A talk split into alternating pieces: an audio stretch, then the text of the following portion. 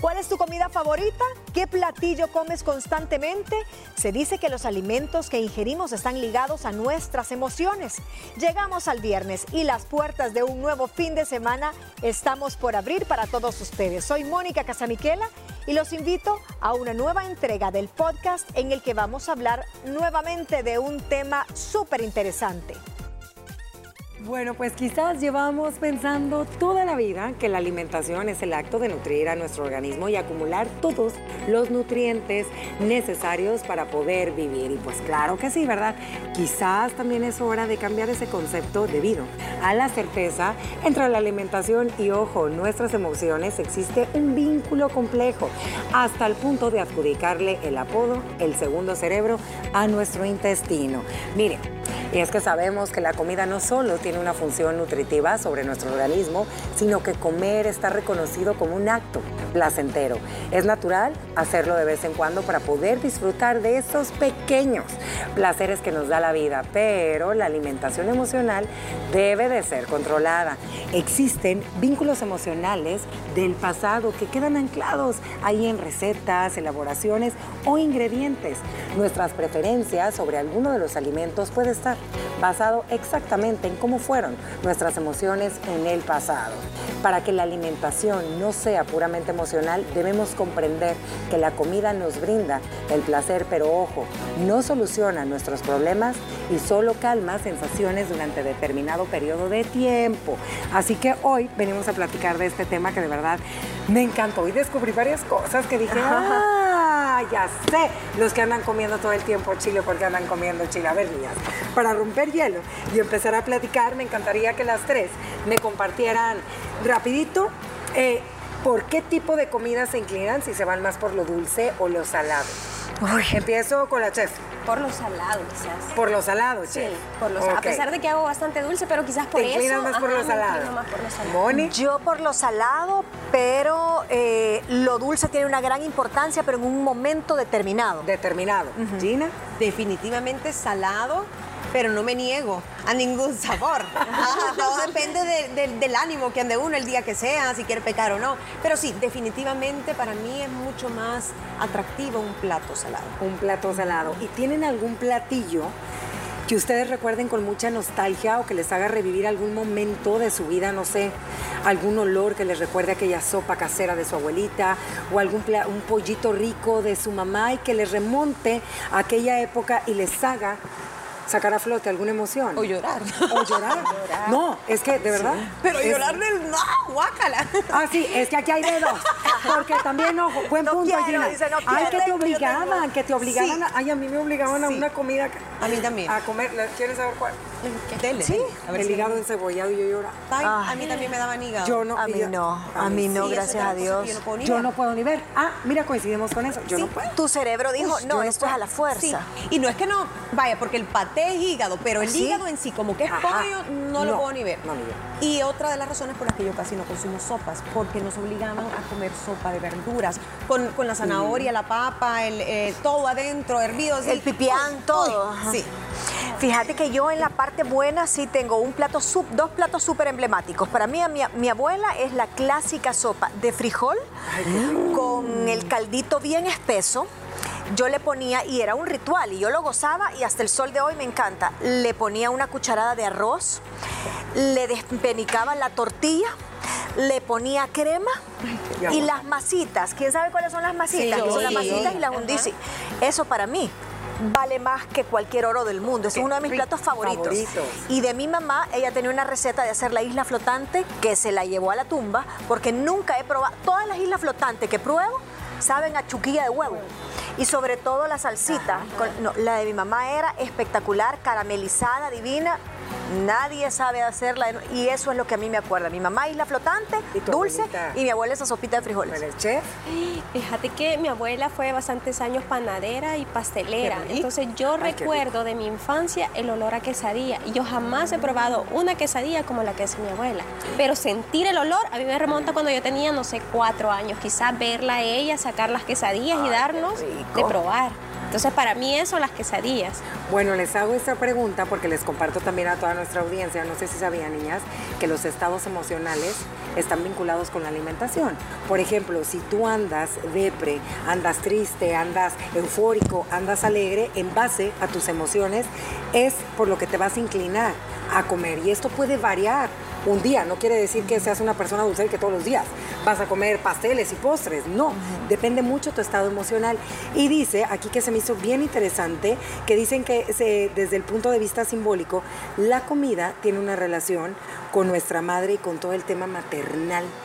Y si nos ponemos a, a relacionar un poquito el tema de las emociones, que ya lo vamos a ver más adelante, si es cierto. A veces, ¿qué pasa con ese, ese sorbete que te estás comiendo o con aquellos panes calientitos como la chef nos, nos cocina? O sea, en el momento es como sentir un abrazo, ¿me entiendes? Es como sentir cariño, es como sentirte querida.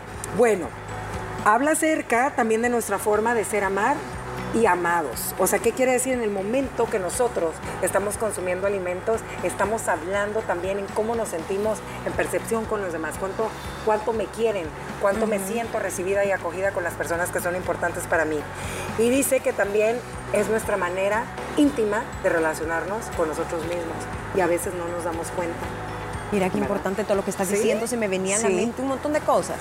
Lo que dijiste que relacionado a la maternidad totalmente, si te fijas, Moni habló de su mamá, hablaste tú de tu abuela, yo mi abuela materna era súper, súper buena cocinando y mis recuerdos con ella siempre eran en la De comida, cocina. yo también. Ah, ella siempre cocinando y te servía y te sofoleaba, aunque no tenías hambre, pero ella servía y cocinaba delicioso. Y los momentos importantes en mi vida también se me viene ahorita. Eh, la comida, por ejemplo, la cena, para mí, el cenar con mi mami viendo televisión, eh, es un momento que yo nunca voy a olvidar, digamos, de mi adolescencia y, y adultez, ¿no? Y el tema de que con las amigas, ¿cómo celebras? Con comida. Vamos a comer. Mira, es que Gina está tocando un Y punto bien- mujeres. Bien, interesante porque la comida siempre juega un papel decisivo en toda nuestra vida, en todos los ámbitos, en todas las reuniones, siempre está la comida. Fíjense, les traigo otro dato, ¿verdad? Que dice, las personas que no comen de una u otra manera están expresando un cierto deseo de no continuar con su vida. El que come demasiado muestra una cierta necesidad de sobrevivir frente a una amenaza real o imaginaria. Pero también los que, lo que comemos todos los días nosotros habla acerca de cómo nos sentimos en ese momento, en esa etapa de tu vida o en ese día. Pero bueno, no sé si producción tenga una gráfica en pantalla que se las quiero mostrar a to- a todos ustedes para dejar claro, ¿verdad? con toda lo- la, la audiencia, qué es el hambre emocional versus al hambre fisiológico, o sea, al hambre nata, que, que es para sobrevivencia de todos nosotros los seres humanos. Quería ver si tienen en pantalla, Berito, ¿tienen la gráfica en pantalla? Ok, más adelante se las voy a, a mostrar, no sé si ya está por acá, ando un poco perdida. Ya la están En un coordinando. ratito, ya la están Ya la están coordinando, ok. coordinando. Pero eh, quiero yo analizar esa gráfica que lo vamos a hacer con todos ustedes más adelante, antes de entrar. Porque esta parte es la más divertida, porque a veces, ay, traigo ganas de acidito, traigo ganas de picoso. Agárrense, porque a todas las que nos gusta el café me he quedado con el ojo para Sí. el ojo pelón. Entonces, y sí, me sentí cierto por ahí relacionada. ¿Quién trae, antes de que venga la gráfica, vamos a iniciar, quién trae eh, la comida picante? Yo. ¿Y con qué se relaciona? Y creo que me la puso a propósito porque la No. enchilada que me pegué esta semana Va, contigo Yo sé, pero que quién era uno, Gina. La comida picante se relaciona con la tristeza. Sí, vaya, mira que yo no lo, vi, lo veía así, lo veía más como un tema de, de gusto, de antojos, nunca de emociones. Y sí, y hace sentido. Póngale picante al discurso, póngale un poco de picante a ese baile. Quiere decir que lo hagas interesante, que lo hagas sensual, que lo hagas con humor, que, que tenga sabor en la palabra. Entonces, cuando tú andas de bajón, en este caso triste, Triste. necesitas inconscientemente también ponerle sabor a tu día. Y qué mejor que enchilarte hasta llorar para sentir algo, para sentir, aunque sea una sensación fuerte. Imagínate qué, qué difícil que yuca nuestra mente que anda buscando experiencias fuertes, como el chile, para animarte un poco. Y a veces la gente lo come hasta que lo hace llorar Hasta que sudan. y sienten rico, como un alivio de Ay, entonces es falta de emoción, falta de felicidad en tu día a día. Que lo estás buscando a través de la comida. Ya ve cómo las emociones se canalizan. Ahí ese fue. el- ¿Ustedes, niñas, son de comer picante? A mí me mí gusta un poquito el picante, pero no que me, ay, No, que me haga no. llorar. A ese nivel no, pero que tenga picantito, sí, me gusta. Ojo, aquí cabe destacar que también tiene que entrar mucho pues el tema cultural, Sí. ¿verdad? Y de tradiciones. Sabemos que en otros países, bueno, pues eh, eh, lo picoso, el chile es un ingrediente que, que se consume mucho, entonces creces con eso. Aquí estamos hablando de ciertas inclinaciones que te dan por ciertos días. Nos vamos ahora con la chef, que, ah, chef, esta es la tuya. Los horneados y todo lo que tenga que ver con lo dulce, Ay. chef, panecito y todo. Pues mira, fíjate que para comenzar, normalmente esta es una rama de la psicología que se llama la psicología de nutrientes o la psicología alimentaria. Entonces explicaba un poquito acerca de por qué uno cuando comienza a decir tengo hambre es una necesidad fisiológica. Y cuando uno hizo tengo ganas de comer algo dulce es una necesidad emocional. Emocional. Entonces, cuando uno tiene la necesidad emocional de comer algo dulce, es porque necesita amor en su vida. Y tiene mucha relación porque lo dulce siempre lo ligamos a lo bonito, a lo lindo, al amor, al cariño. Entonces, cuando usted tiene una necesidad de comer algo dulce, cualquier cosa que usted quiera, galleta, pie, pastel, es porque usted tiene una necesidad emocional de sentir amor y cariño. Y sabes que eso hace mucho, bueno, mi papá es naturópata y siempre nos decía, cada vez que yo le decía, yo quiero una galleta, dale un abrazo, dale un abrazo a tu hija. Ay, eso dulce. lindo. Entonces cuando piden un chocolate es un Eh, abrazo necesitan con beso. amor. Exacto, necesitan amor. Entonces él me decía, eso está ligado completamente a tu necesidad de sentirte amada. Entonces las personas que suelen Galleta, comer demasiado dulce es porque necesitan mucho afecto. Wow.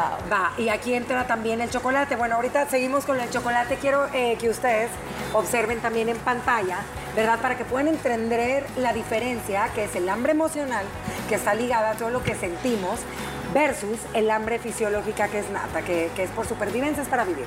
Uno, el hambre emocional, ¿verdad? No es hambre real, estamos claros, ¿verdad? Esta es repe- es repentina, Tina, es lo que decía justamente la chef, ay, tengo ganas de un chocolatito.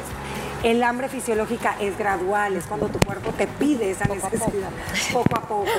Eh, el emocional es urgente, la fisiológica puede esperar, o sea, Sí. no hay nada que te esté pidiendo aquel chocolatito, aquella comida crujiente.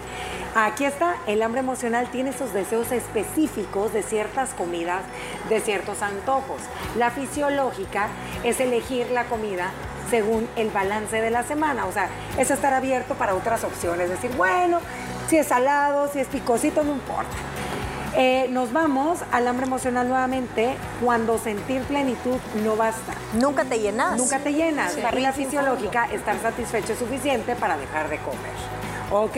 La última, la emocional, te genera una culpa, vergüenza o tristeza. Y la otra no te genera nada de sentimientos negativos. Entonces, Tiene toda la lógica del Les mundo. compartimos esta tabla para que se den una idea. Nos vamos a ir a una pequeña pausa comercial y vamos a continuar con la siguiente, que es aquellas personas que le echan sal a toda la comida.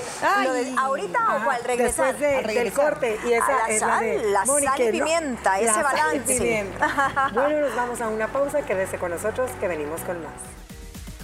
Al regresar seguiremos compartiendo más información del tema de hoy. Síguenos escuchando. Viera, viera cómo nos divertimos. Aquí en Liberadas estamos muertas de la risa. Ya más adelante les contaremos por qué nos andamos riendo, pero continuamos. Y vamos con las personas que suelen utilizar mucho la sal, Moni, que le Mira, echamos sal a la comida. la sal es súper interesante porque yo he escuchado que la sal realmente lo que hace es realzar el sabor ya preexistente en los alimentos que vos vas a comer. Pero creo que también el cuerpo se va acostumbrando y de repente le pones un poquito, después y de ahí le echas a todo el plato, como que tu cerebro te va pidiendo más y más y más. Pero ¿con qué está relacionada? Con la inestabilidad. Son personas que tienen una agitación interna. Si tú te das cuenta cuando alguien entra a la casa y que es el hijo que siempre llega con bulla y con ruido, ay, ya vino la sal y pimi- y pimienta. ¿Por qué? Porque llega la agitación a tu casa. Entonces, igual, la sal está relacionada con ese, esa falta de equilibrio que muchas veces tenemos. Sal y agua. Cuando algo necesitas quitar la humedad o la sal la tenés en la gaveta, a mí me pasa que vivo en una zona muy húmeda, la sal no te dura, se me hace, se, se me humedece, te jala el agua. Entonces lo mismo pasa con las personas que consumen mucha sal. El, líquido interno que nosotros estamos llenos de, de agua, estamos llenos de fluidos, se, se desestabiliza porque de alguna forma la sal te está absorbiendo y te está cambiando la cantidad de líquidos. Nos vamos a uno que estaba haciendo en debate y vamos con los amantes de la cafeína, aquellas personas que nos encantan y disfrutamos mucho las tacitas de café.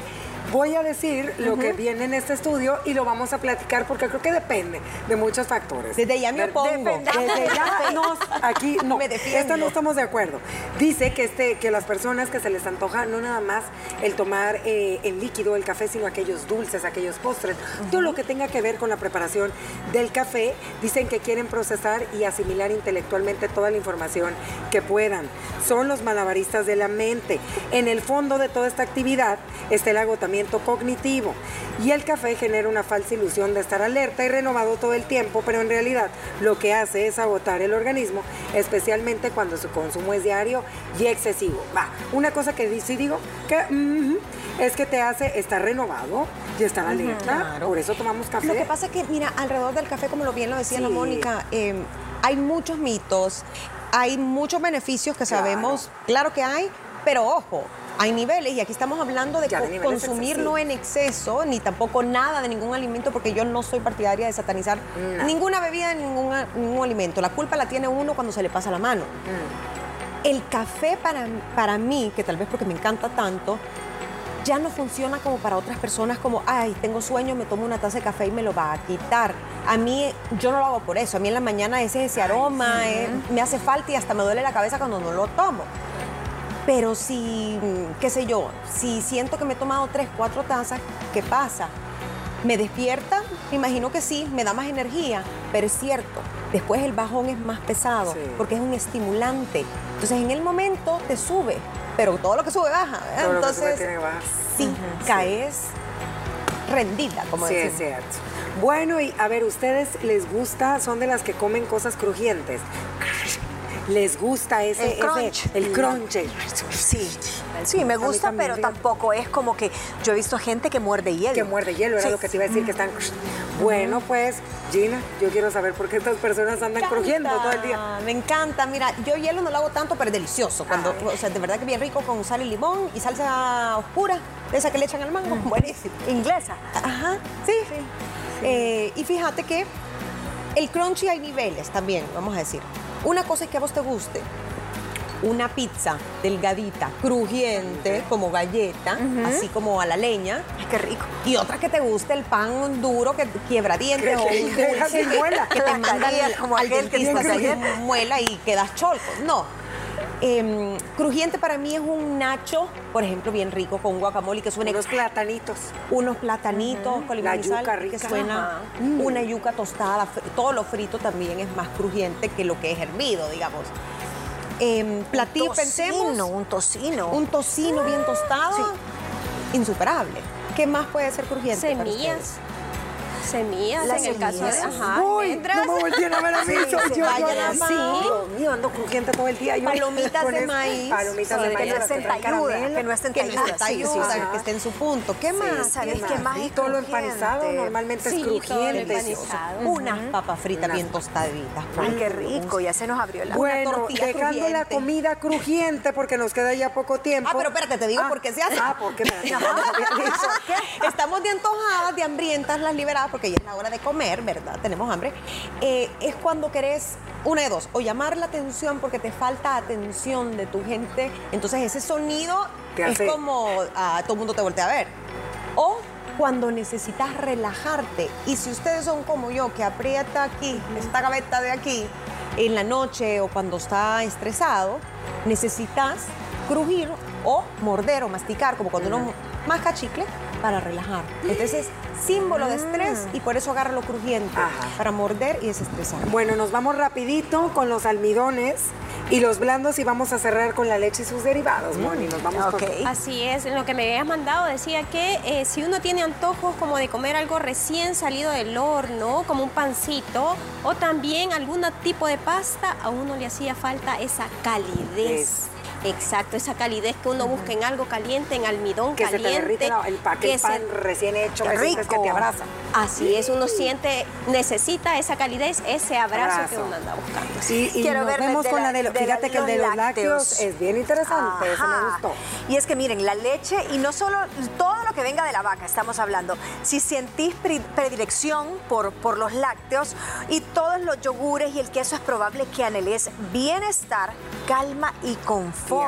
Mira, qué, qué interesante. Eh, los pasteles de, por ejemplo, de tres leches, que tú sentís, ahí tenés lo dulce, tenés la lechita, tenés ese confort. Y es que recuerdan el, el alimento proporcionado por la madre. Es súper lógico esa conexión de la lactancia y todo lo que tenga leche, llámese desde el producto más sencillo, desde los brigadeiros que nos hizo la chef aquel día en diferentes texturas, hasta un vasito de leche tibia antes de dormir, que sorbete. un sorbete, imagínate un sorbete que sean, bueno, que sean lácteos, porque está la otra que es, el, es la nieve. Todo eso te recuerda al seno materno, entonces por eso tiene esa, esa bendición en nuestro cerebro de ser aceptado. Y antes de despedirnos y agradecernos rapidito unos consejos para cómo dejar de comer por las emociones. Uno, escribe un diario sobre tus emociones. Dos, trata de controlar ese estrés porque sabemos que cuando andamos estresados andamos muy ansiosos. Muévase, mueva su cuerpo, haga ejercicio, practique la atención plena. En el momento, trate de visualizar, ok, me voy a comer este sorbete. ¿Qué estoy sintiendo? ¿De verdad me lo estoy comiendo por hambre, por antojo o es por una emoción? Así que, pues bueno, esperamos que hayan disfrutado y aprendido junto con nosotras en esta mesa Las Mujeres Libres. Gracias por escucharnos durante toda esta semana. Recuerda que también nos puedes sintonizar en el programa en vivo de lunes a viernes a las 12 del mediodía en punto y nos encuentras como arroba liberadas TCS en las redes sociales.